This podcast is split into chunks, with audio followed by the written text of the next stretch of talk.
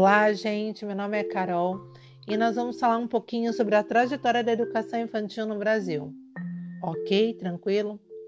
Vamos lá. Estudos mostram que até o início da República, muito pouco se fazia no Brasil em relação às crianças de 0 a 6 anos. Mudanças sociais e políticas ocorridas no cenário nacional a partir dos anos, dos anos 20 do século 20 impulsionam maior reconhecimento do setor público quanto à importância do atendimento à criança. Vamos lá. A tônica era a medicalização da assistência à criança até 6 anos. Até então, a preocupação era apenas o cuidar fisicamente. E aí, após a década de 1930, a causa das crianças mobiliza as autoridades oficiais e iniciativas particulares, surgindo a criação de várias instituições voltadas à criança. Desde este período, a história do atendimento público é constituída de uma rede que envolve diferentes ministérios: o Ministério da Saúde, o Ministério da Previdência e Assistência Social e o Ministério da Educação o problema da criança é fragmentado e combatido de forma isolada. A saúde, o bem-estar da família, a educação, resultado. Ninguém era realmente responsável uma, pela área da educação. Uma área, um ministério empurrava sempre um o problema um para o outro. E aí, em 1975, é criada a Coordenação da Educação para a Escola, que é o COEPRE que faz parte do MEC, cujo objetivo era incentivar as secretarias de educação a criarem uma coordenação voltada para a escola. A pré-escola é proclamada como uma solução para os problemas de primeiro grau. E aí, no ano de 1979, é comemorado como o Ano Internacional da Criança e leva a temática da infância aos meios de comunicação em massa. Nessa época, passa-se a criação oficial do movimento da luta pelas creches. E aí surgiu o primeiro Congresso da Mulher Paulista. Olha só, hein? E é no ano de 1981 é lançado o Programa Nacional de Educação Pré-Escolar, com dupla estratégia. Primeiro, são realizados convênios entre as secretarias estaduais de educação e o MEC, né?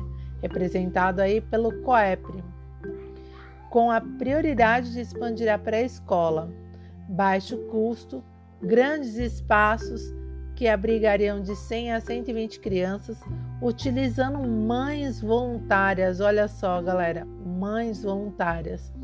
E o segundo projeto aí seria o Mobral 5, né?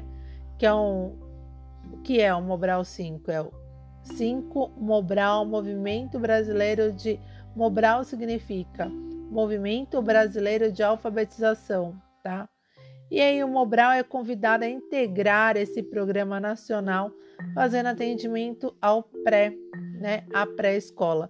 Durante os anos de, de 1981 e 1982, a educação pré-escolar se torna um programa prioritário do MEC e do Mobral, que é o Movimento Brasileiro de Alfabetização. E aí, a partir de 82, né, após as eleições municipais e estaduais, né, é, o, o, o Mobral é extinto, né? Bem após as eleições, em 1985. E aí é criada, né? A, a Fundação Educar, que atende apenas só adultos. E a pré-escola foi transferida, né? Ela foi transferida para as secretarias de ensino do CEPES, né? E aí que é outro órgão criado nessa época. E em 87 também foi extinto o COEP, né? E aí o programa pré-escolar passa a ser coordenado pela Secretaria de Ensino Básico do MEC. E aí inserido no setor de ensino de primeiro grau supletivo com a Constituição Brasileira de 88. Há um intenso debate sobre educar na pré-história. Só que somente com a criação da LDB, que é a Lei de Diretrizes e Bases da Educação Nacional, que a lei número 9394 de 1996, que a legislação nacional passa a reconhecer que as creches e a pré-escola para crianças de 0 a 6 anos são parte de um sistema educacional. Pois é, galera. Antes não era entendido assim, né? E tinha-se um movimento que, na verdade, a pré-escola serviam somente para abrigar crianças de proletários, né?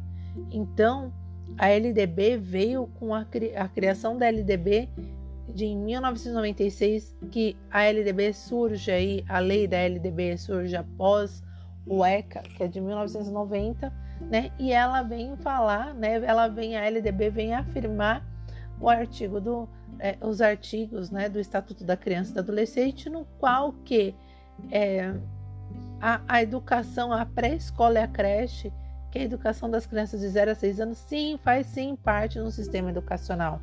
Ela não serve só para confortar crianças, abrigar crianças de mães proletárias. Legal?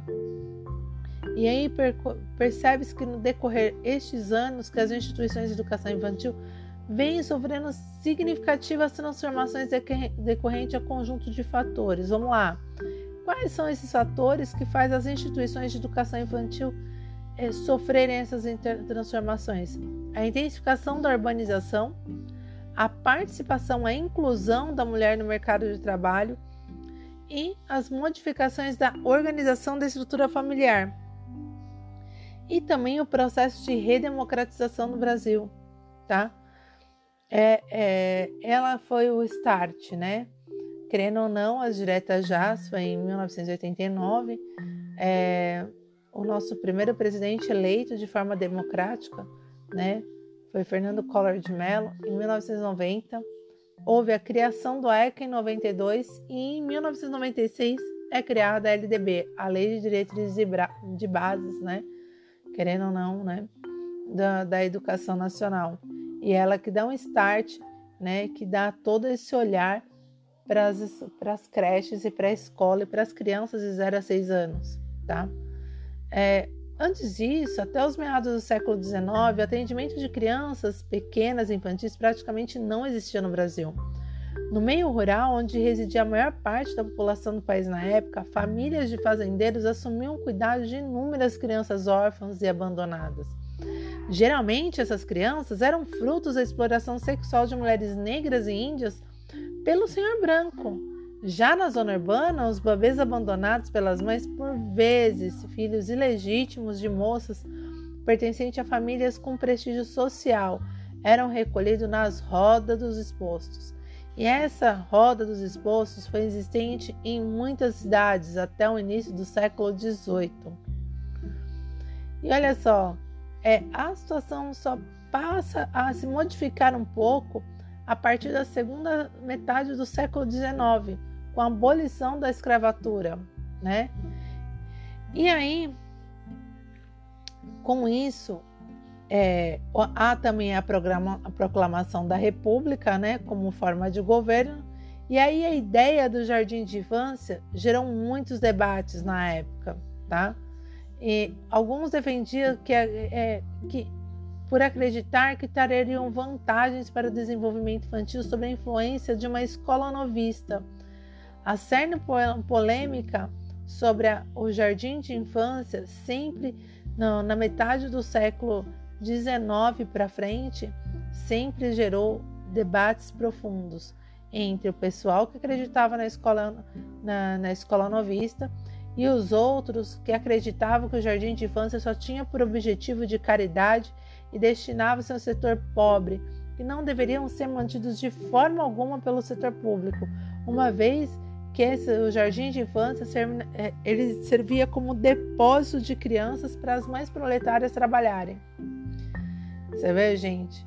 Demorou até de 1900, veja bem, da metade do século XVIII, nós demoramos até 1996, até o século XX, um século, para dar um primeiro passo e ser criada uma lei onde entende-se que a criança de 0 a 6 anos ela também é inclusiva no sistema educacional. Interessante, né, galera? Então, por enquanto, vou ficando por aqui com essa. Foi um pequeno, um pequeno comentário aí, um pequeno, uma pequena observação sobre a história, né, da, da educação infantil no Brasil e Vamos para o próximo, para o próximo episódio referente à educação infantil.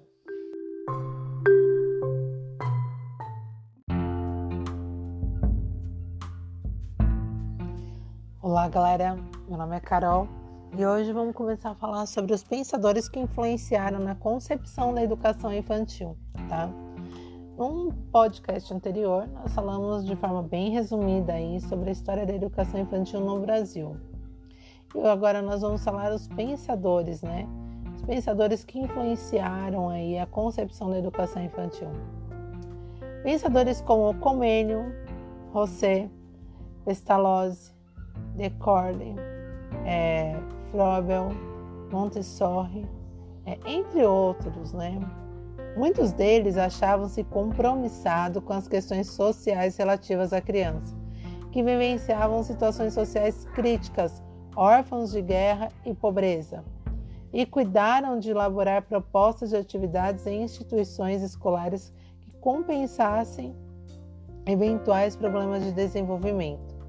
Embora-se com a ênfase de diferentes né, entre si, as propostas de ensino desses autores reconheciam que a criança tinha necessidades próprias e necessitavam diversas, é, diversas das, das dos adultos, bem como os interesses pela exploração de objetos e pelos jogos.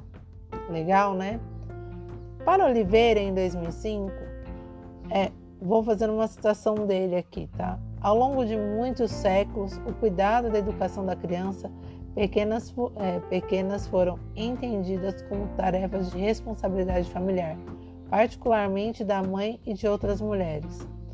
O recorte em favor da família como matriz educacional preferencial parece também nas denominadas nas instituições de guarda e educação da primeira infância. O termo francês creche equivale a manjedoura presépio. O termo italiano asilo significa um ninho que abriga. A escola materna foi outra designação usada para referir-se ao atendimento da guarda educacional fora da família. Né? Enfim, vou fechar aspas. É, querendo ou não, o que ele achava, né? Que as crianças, né, para Oliveira, né, que eu acabei de fazer essa citação dele, ele achava que era as crianças elas eram entendidas como parte de uma como tarefa, elas eram entendidas como parte de uma responsabilidade familiar, né? Bom, vamos a outro pensador para a gente poder fazer algumas comparações, tá? É, vamos continuar falando aqui. Nos séculos para vocês entenderem um pouco, no século XV e XVI, os modelos educacionais foram criados para responder os desafios estabelecidos né, pela maneira como a sociedade europeia não se desenvolvia. Né? E aí os autores como Erasmo, que é de, de 1465 a 1530, e Montaigne, de 1483 a 1553, sustentavam que a educação deveria respeitar a natureza infantil, estimular a atividade das crianças e associar a jogos de aprendizagem. Ou seja, gente, elas não deveriam ser parte de uma tarefa de responsabilidade familiar, e sim deveriam ser respeitadas como seres, né? Associando o jogo, né, os jogos que as crianças faziam na época, né? Naquela época não tinha internet, nem celular, nem televisão, né, galera? Todo mundo brincava na rua jogando deveria ser associada a uma forma de aprendizagem. E aí, gradativamente, surgiram arranjos mais formais para atendimento da criança fora da família e instituições de caráter filantrópico, especialmente delineada por esse objetivo que organizava as condições para o desenvolvimento infantil segundo a forma como o destino social da criança atendia, é, atendida era pensado. Educar crianças menores de 6 anos com diferentes condições sociais já era uma questão tratada por Comênio, né? que era um educador, bispo protestante, né? era um bispo protestante. E seu livro, publicado em 1628, chamado A Escola da Infância, afirmava que o nível inicial de ensino era o colo da mãe e deveria ocorrer dentro dos lares, e em 37, em 1637, ele colaborou com um plano de escola maternal em que recomendava o uso de materiais audiovisuais como livros e imagens para educar crianças pequenas. Olha só, é mais ou menos o um modelo utilizado hoje, né? Há bastante de língua, de, é, é, leitura, né? linguagem figurativas para as crianças associarem até mesmo letras, né? Fazer aquela cópia do crachá. Quem já trabalhou, quem está ouvindo esse podcast e já trabalhou com a área infantil sabe como é que funciona, tá? Legal? E olha só, é, a reforma religiosa, então em curso na Europa, né? E aí surgiu o filósofo né, genebrino Jean-Jacques Rousseau, né, que criou uma proposta educacional em que combatiam preconceitos, autoritarismo e todas as instituições sociais que violassem a liberdade característica da natureza. Ele destacava o papel da mãe como educadora natural da criança, né? E aí Rousseau revolucionou a educação em seu tempo ao afirmar que a infância não era apenas uma vida uma via de acesso, e sim um período de preparação para a vida adulta, mas tinha valor em si mesma. Propunha que a educação seguisse a liberdade do ritmo e a natureza, contrariando os dogmas religiosos. Legal, né?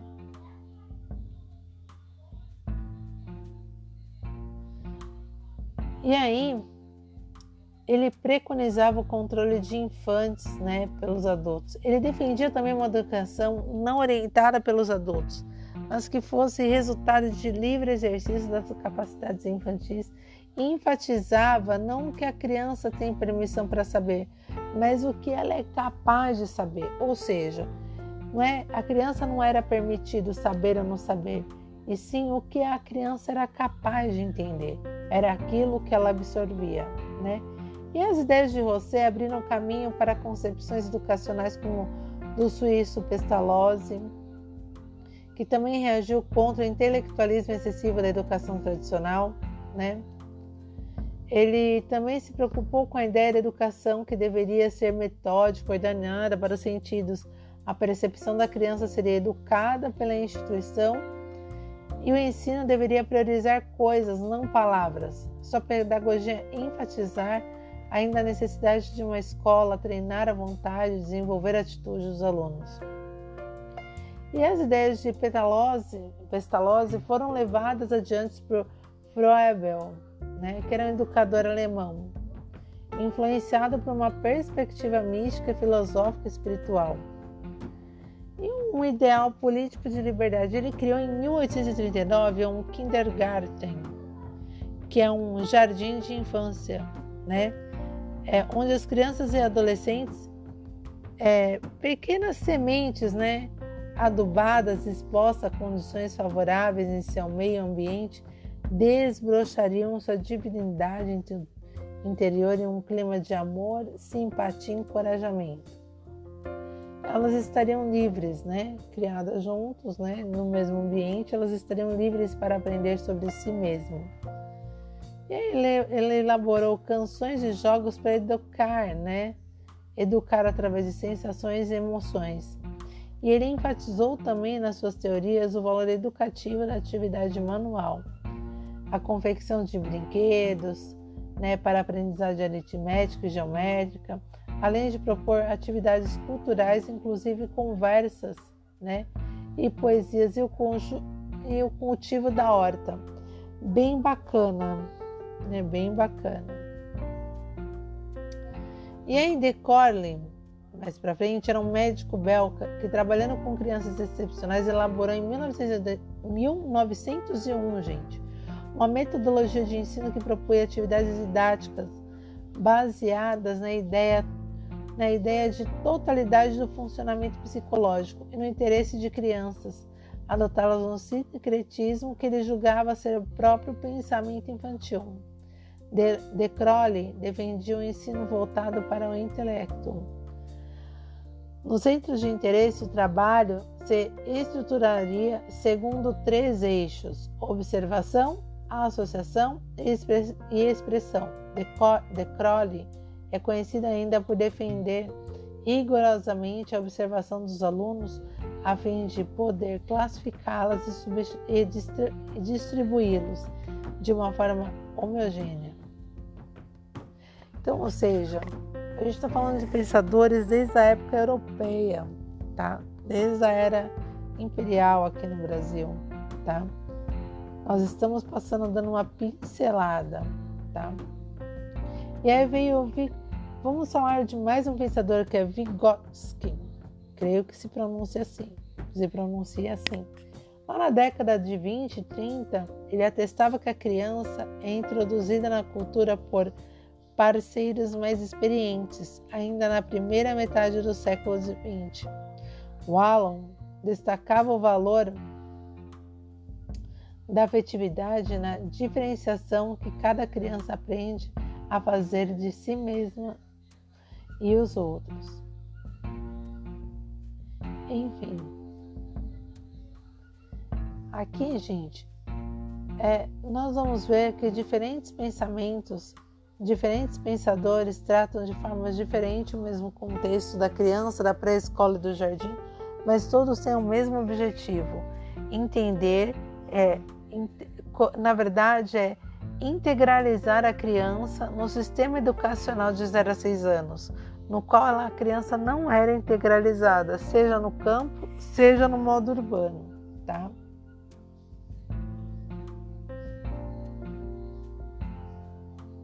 E aí, nós temos em 2004, né, Emília Ferreiro, é, que fez pesquisas realizadas, colaborou com muitas pesquisas e discussões realizadas aqui no Brasil, né?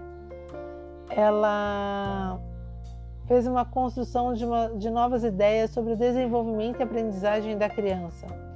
Vale até a pena citar uma fala dela em uma das suas entrevistas, tá? Abre aspas. A minha contribuição foi encontrar uma, uma explicação a qual, por trás da mão que pega o lápis, dos olhos que olham, dos ouvidos que escutam, há uma criança que pensa. Fecha aspas. Pois é, gente. A criança ela não é tão vulnerável desse jeito. A criança ela não é tão maleável desse jeito. É, nós não podemos formar a criança. A criança já vem formada. Basta a gente estimulá-la a aprendizagem com jogos, né? com desenhos, configurações. É isso que a maioria dos pensadores vinham defendendo, né? E olha só, e na última década, várias foram as mudanças ocorridas na legislação brasileira que define até a garantia de atenção às crianças, que a gente falou num podcast anterior, né? Que em 96 até, né, houve a promulgação da Constituição Federal em 1988, né? houve a criação do ECA, que é o Estatuto da Criança e do Adolescente, e, e na sequência veio a criação da LDB, que é a Lei de Diretrizes e Bases né, da Educação Nacional, que ela foi a lei número 9.394, 9.394, criada em 1996. É, esse novo ordenamento caracteriza-se por uma concepção de atenção à criança, né? Como nós já falamos em um podcast anterior, né? Ele dá uma condição à criança, atribuindo à criança a condição de cidadã, que ela tem direito à proteção integral e deve ser assegurada é, pela família, né? Onde essa proteção da criança deve ser assegurada pela família, pela sociedade, pelo poder público, pelo Estado, uma absoluta prioridade, né? é onde a criança de 0 a 6 anos ela é inclusa no sistema educacional, né, com a criação da LDB. Então fica aí para nós pensarmos, né, o quanto é importante a LDB, né, que é a Lei de Diretrizes e Bases, o quanto é importante nós conhecermos ela. Enfim, nós ficamos com mais um podcast por aqui e até o próximo podcast. Tchau, tchau.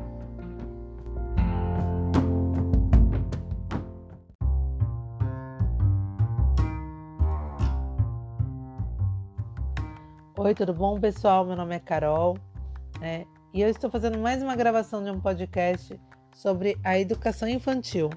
Em podcasts anteriores, né, nós conversamos aqui, batemos um papo de uma forma muito rápida. Eu falei sobre, falei para vocês sobre a história da educação infantil, né? E falei sobre alguns pensadores.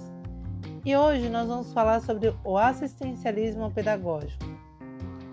Sabe-se que a discussão entre assistencialismo na educação vem ocorrendo em momento de precisão conceitual ou de transformação de termos em conceitos. A Constituição de 88 e a LDB, a gente já comentou aqui que consagraram que os termos creche e pré-história, pré-escola, né, não os eliminam não os eliminando ou substituindo por outros, como ocorreu na história da educação infantil norte-americana e a sueca aí, né?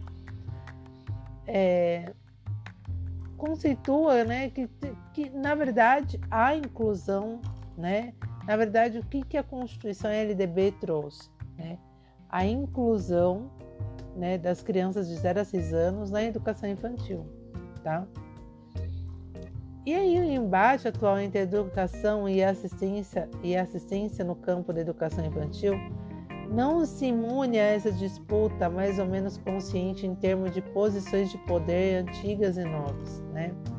Vamos esquecer que no passado a educação infantil era, era ela tinha um movimento contra ela, tinha um movimento a favor da nova escola e tinha um movimento contra, dizendo que não deveria existir já que ela era algo para que era destinada às mães proletárias e era um ambiente para depositar crianças, né?